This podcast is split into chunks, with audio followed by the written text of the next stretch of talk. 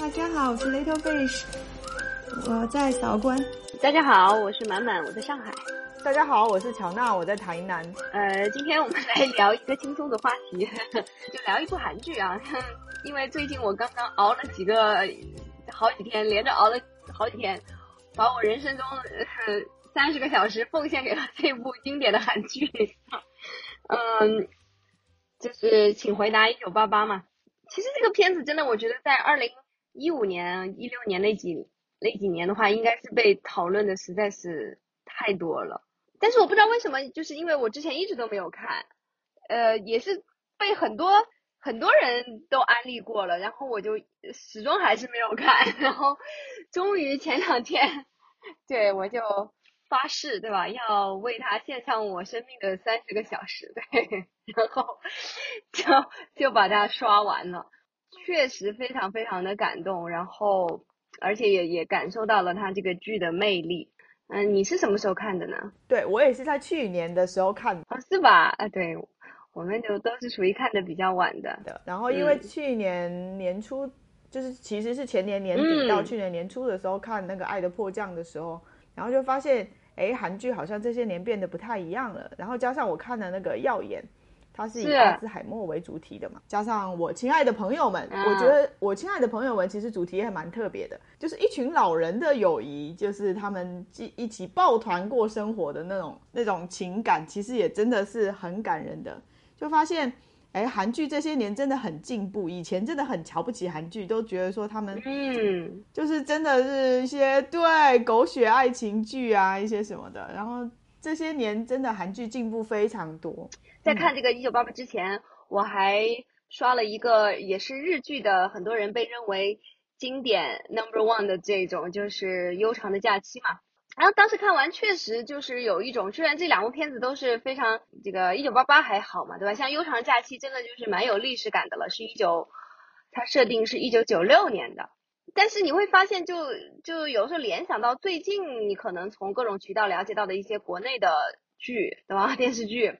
就会觉得哇，怎么差距这么大呀？就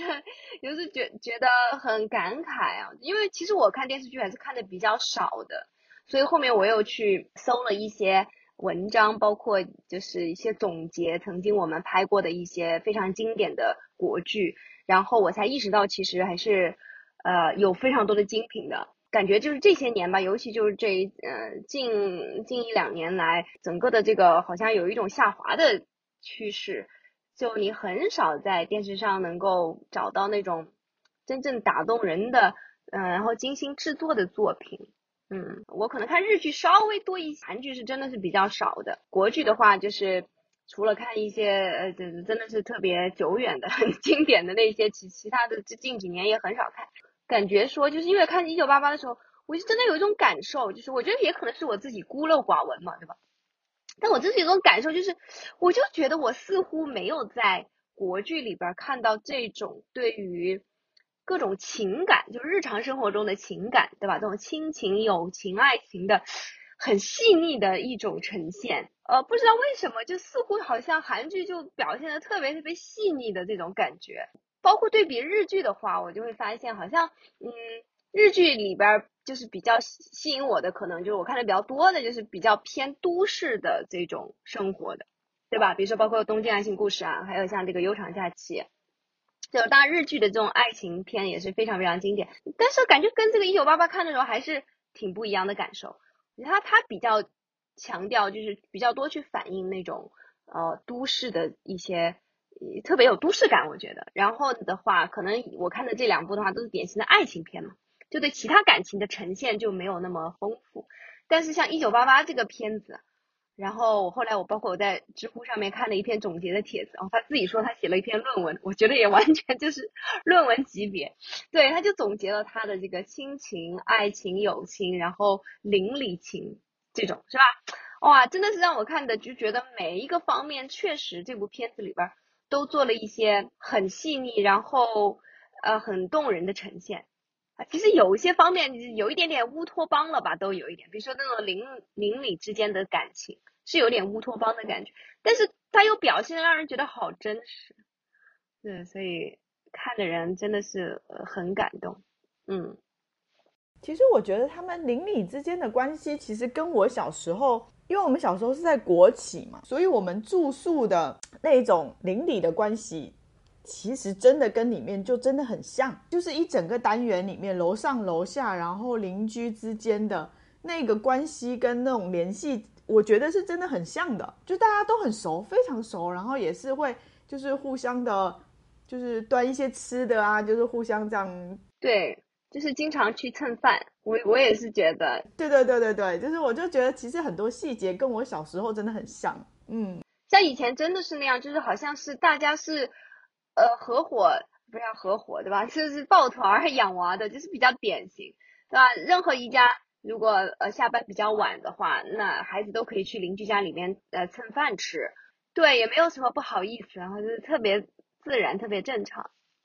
哎，就感觉现在就没有了嘛，所以很多很多人，我看到很多人的一种想法，就是关于这部剧的话，就是好像第一集有点看不下去，然后到呃，就看完第一集以后，你才会呃真正体会到它的好处。但我反而就不是，因为我就觉得第一集真的是让人想到了很多我们那个年代的话，八十年代的那那种生活的方式，就特别特别怀旧，然后特别其实能够马上把你带回那个那那种时代去。这种人到了这个年龄哈，就真的就是会会非常怀旧嘛，然后就看到这个片子，就真的是很很感人。早早几年看的时候没有这样深刻的感受吧，嗯，其实你你要说这个韩剧这些年的变化，就感觉韩韩剧还有韩影对吧？电影还有综艺啊，包包括就是像鱿鱼游戏也是属于韩剧嘛，是吧？就就感觉他们忽然怎么爆发了，就感觉是，你看像就是中日韩三三个国家，哈哈，经常拿来对比的话，就真的觉得就是怎么这几年韩剧这么爆发，韩国文化，呃，韩国娱乐业这么爆发了，是就是因为韩国的社会其实相对文化这个行业来说，其实算是相对比较自由的，就是它没有什么特别的审查或者是一些规范一些东西去限制它的发挥。我觉得这个方面，因为之前就是《雪滴花》，就是马上好像明天要上映的一个韩国的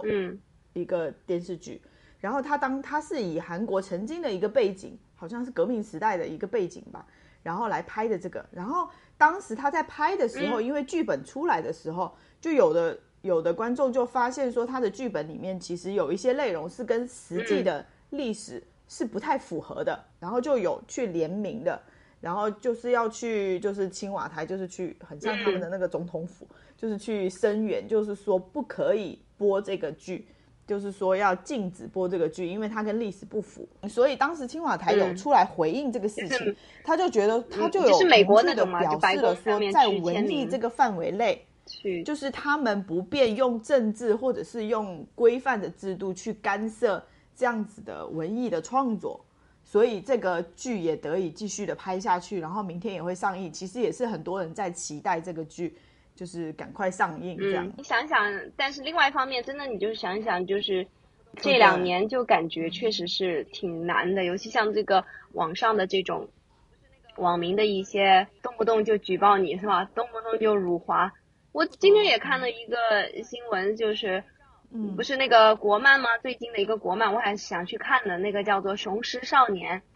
嗯，我看了一下那个一些呃剧照，哇，就觉得他那个确实从至少从那个制作水平上面来看，我就就已经很很接轨好莱坞的这种了。对，整个制作水平是非常棒的了，我觉得已经不像是那种差了，嗯，就是五毛特效很很典型的那那种，就是一看呃。那个皮肤的渲染啊，什么都很假的那种，完全不是的，就很很棒了，嗯，然后而且它也是非常有现实主义呃追求的一个片子，因为它定位的那个主主人公都是留守儿童，然后就是也去反映了一些广东那边的呃一些算是底层人民的生活，对，但是好像就是有一边就有很多人在说是国漫之光，对吧？就刚刚在。赞美，然后另另外一边就有人在那儿骂了，好像就已经有骂说这个辱华了啊哦，就觉得哦，好讨厌呐！就是这好不容易有一部现实主义的作品，我觉得就说这个爱国主义的这种精神，对吧？当然我们肯定是要是是去理解的。但是你爱一个国家，不等于你就，对吧？用一块红布蒙住了天，你啥都看不见了，是吧？嗯，你不能无视我们国家，就是还有那种平，就是有些人的生活还不是那么如人意啊。就像那个很多媒体都在夸的一个香港，就 TVB 拍的那个《无穷之路》嘛，对吧？嗯，对对对对对对那个纪录纪录片，对吧？那你你你也能说这个就反映了黑暗面了吗？那对吧？你没有贫穷，哪来的扶贫呢？是吧？那这就本来我们国家就一直在做这些工作，你你你不能够就是去，我就觉得现在的有一些网络上这种真的是太极端了，对吧？就是那如果是这样子，真的是没有没有什么土壤，所以我就一直有这种感受，就觉得说，哎呀，好像为什么国距差这么远，而且我会有一种。很悲哀的感觉，就是说我们那么多人是吧？就是文明古国，这么多年的积累，而包括日本和韩国的，从这个很多的传统和文化上面，它是深刻的受到中华文明的影响的。我为啥我们今天反倒是有时候拿不出像样的作品来？嗯嗯，然后后来我又看了一些文章，去梳理一些呃几十年来的一些经典的国剧嘛。哎，其实我发现还是有很多作品，好的作品，但我就觉得可能我们国剧里边往往那种比较经典的。呃，是这种历史剧，我觉得这个是我们非常擅长的一块。对对对对对对，是的。所以你看，就就就就发现了，就是这这个东西嘛，是吧？就很多事情我们是没有办法直接的去表现现实，就是你你只要去看那些直接表现现实的作品，像今天的那些表现今天的生活的一些作品啊，就我们经常听到的，像包括央视也骂的，对吧？就那些。表现今天的人们生活的作品，就是一个词，嗯，悬浮啊，然后虚，这个架空是吧？所以反倒就是落不到实处去。然后呢，但是有一些有追求的呃文艺工作者，就就只能是暗搓搓的通过一些历史 历史的作品对吧，来来来稍微表达一些东西，就就感觉。然后你看，像有一些比较。国剧的一个一个特色的东西，包括像嗯之前那个我看就是呃美国纸牌屋那段时间比较火的时候，其实很多人就在聊说，那你就是其实你要看大明王朝。对，就是那个的话，那真的其实是完全吊打纸牌屋的那种，那种权术权谋，包括那个这个权力的游戏，是吧？嗯嗯，就是要要说到这种政治斗争、权谋的这些东西，我确实是还是要看中国的古历史剧。是的，嗯，可能这个层面确实是有很很多非常好的作品，但但你要说表现就是比较生活化的东西，就就似乎有所欠缺。你我也看到有有评论，就是讲说那个像我爱我家嘛，对吧？嗯嗯嗯嗯，是一个比较是的是的有代表性的。我其实这个，因为这个算是我们小的时候的嗯一个片子，对吧？嗯，我应该是多稍微稍微看过一些片段，但是从来没有真正的去看过。你呢？我也没怎么的，就没没什么特别大的印象。还有像那个什么编辑部的故事啊，对对对，那个就算是我们。我们父母那一辈，嗯，那个时候看的比较多的这些作品，如果如果是说，嗯，按照当时那个标准来说，应该也是非常非常精彩的，能够反映现实啊，然后也是对于普通人的这种情感啊，呃，生活中的喜喜怒哀乐有比较好的呈现，嗯，是。但我就觉得像像一九八八的话，因为之前我还以为它是一个真的很老的片子，后来才知道是 一五年啊。虽然说现在想起来，一五年也就马上要过去，马上要过去七年了啊，六六七年了哈，好吓人的。想想这个时间流逝，也许是因为那个八十年代嘛，对吧？就是跟我们的那个童年是比较接近的，所以就就感觉非常非非常的有有共鸣。嗯，对的。你你你你哭的最厉害的是哪一个场景？应该是第二集吧，就是一开始的时候，他奶奶去世了。就是他当时所有人都在嘛，大家都很很快乐、很欢乐的，然后在那里聊天呐，然后喝酒啦什么。我觉得那一段的情感跟我小时候我爷爷去世的时候那个那个时候的那种疑惑真的是一模一样。就是我就会发现说，大人为什么好像都很欢乐，然后还在那里那个时候灵堂嘛，那个时候还有灵堂在街边，就是在家里的房子。然后大人们还打牌呀、聊天，嘻嘻哈哈的。然后我就真的一直不能理解，说为什么大人好像都很开心，然后不是嗯自己的父亲死了吗？然后就是就很疑惑。其实我看这个第二集的时候，我感受非常的深，就是当所有人都走了之后，然后就是只剩下自己的就是兄弟姐妹在一起的时候，就是那个那个情感，就是真正的父母离开了，就是再不会再回来的那种那种情感，才会从那种心底深处再涌现出来的那种感觉，就印象非常深刻。我我的话，我我倒是就是看最后两集的时候，感受特别特别的深刻，可能就是比较接近我目前的这种状态的，比如说像那个豹子女士的那个，就是又哭又笑在那儿，就是最 最在疯癫的状态的，我觉得就是那个狗焕跟豹子女士就是过生日的那个嘛。因为其实我还蛮能共情，就是嗯，狗焕跟他妈的这种嗯呃亲子关系嘛，我就特别特别典型。因为像善宇和他妈妈的这种，那简直就是就是乌托邦式的。对对对，完美，对的对的，太哇！完美了。当时我我记得我当时看他，就是他妈妈不是我忘了是第几集了，就是他妈妈当时不是误会他吗？是吧？嗯嗯嗯，然后看到有那个在房间里面发现了烟盒，烟然后误会嗯他嘛。然后我就我当时就我就代入一下，如果是我呃当时，那我肯定就炸了呀，对吧？我肯定就是一副那种你冤枉我，然后就是非常愤怒，然后就是觉得你不理解我这样子的。然后结果善宇完全就是，哇，完全是从他妈妈的角度出发，嗯就完全能共情他妈妈。然后在那里宽慰他，我的天呐，就太太天使孩子，而且他能够把他的情感就是直接的表示出来。嗯他说：“妈妈，你嗯你不要这样哭，我好心疼啊，怎么怎么样？”他说：“妈妈，你要相信我呀。”哇，我就觉得这个这种话我一辈子说不出来的，所以，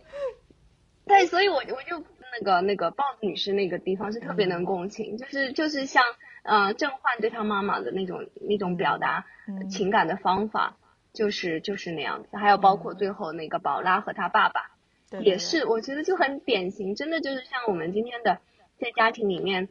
很多时候真的是真的是说不出来，就是是但是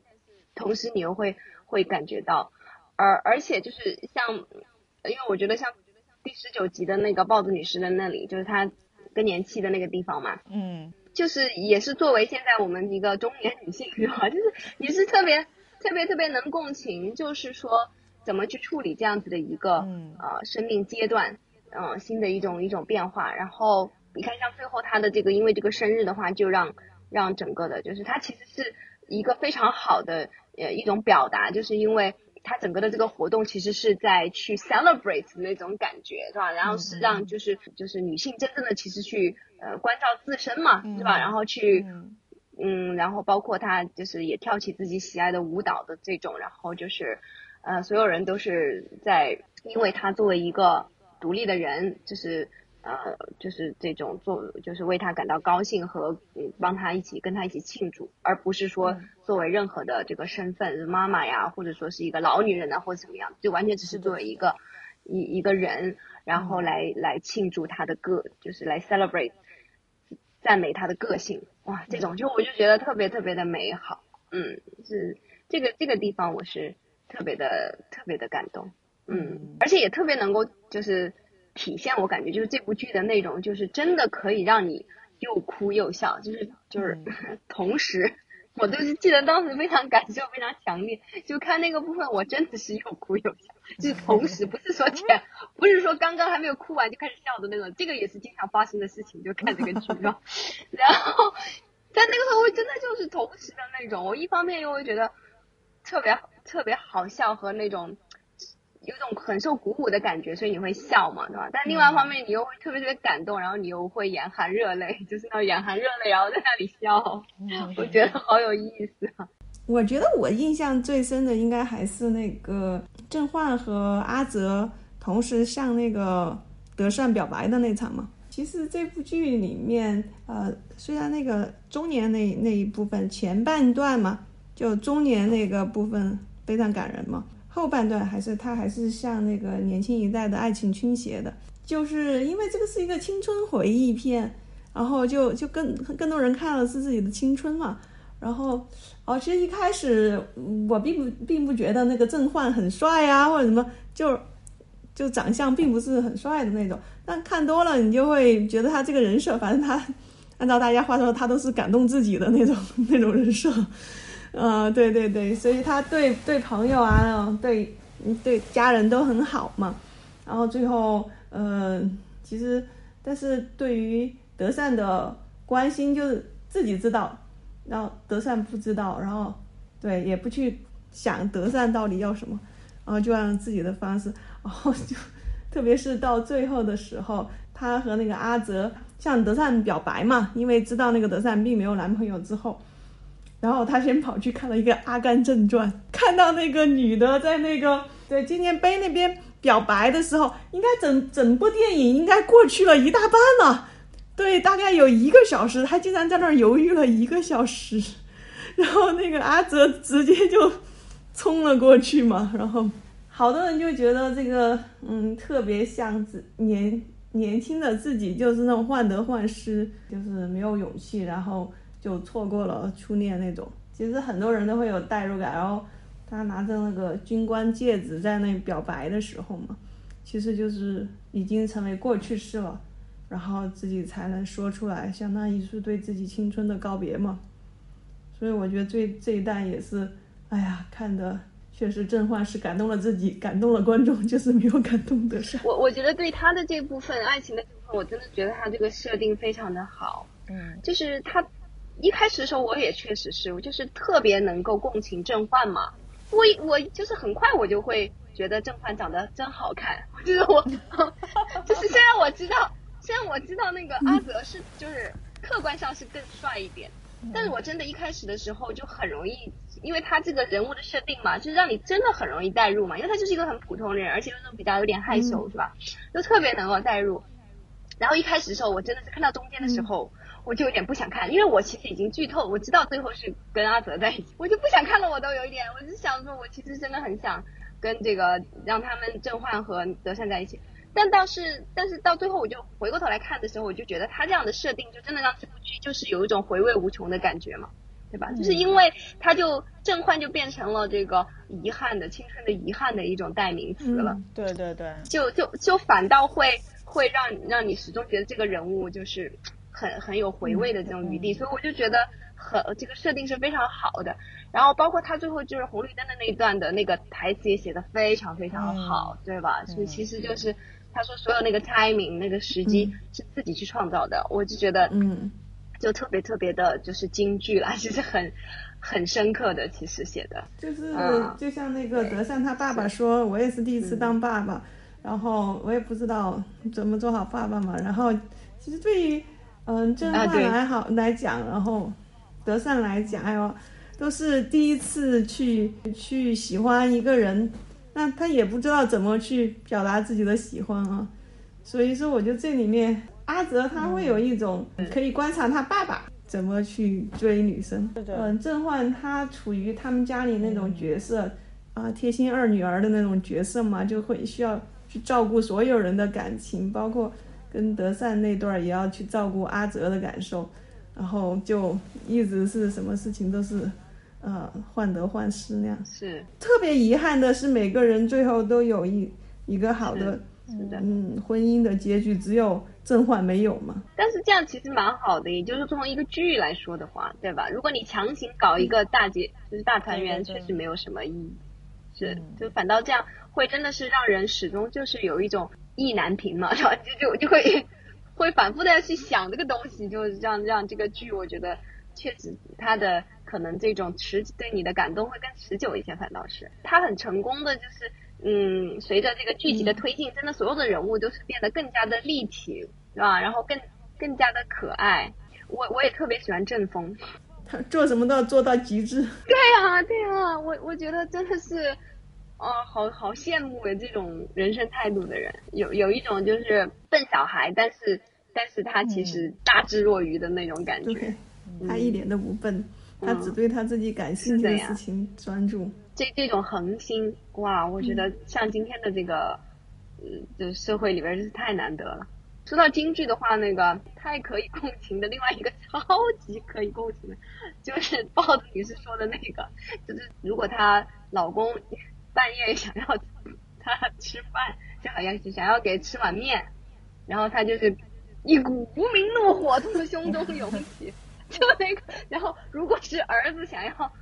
就饿了想要吃饭的话，他就马上起来，对吧？就是做各种好吃的，就毫无怨言，就是无怨无悔。我觉得这个太真实了。你们会有这种感觉吗？如果是半夜谁叫我说想吃饭，我都不都不会起来，困得要死，自己搞定。对我也是，我会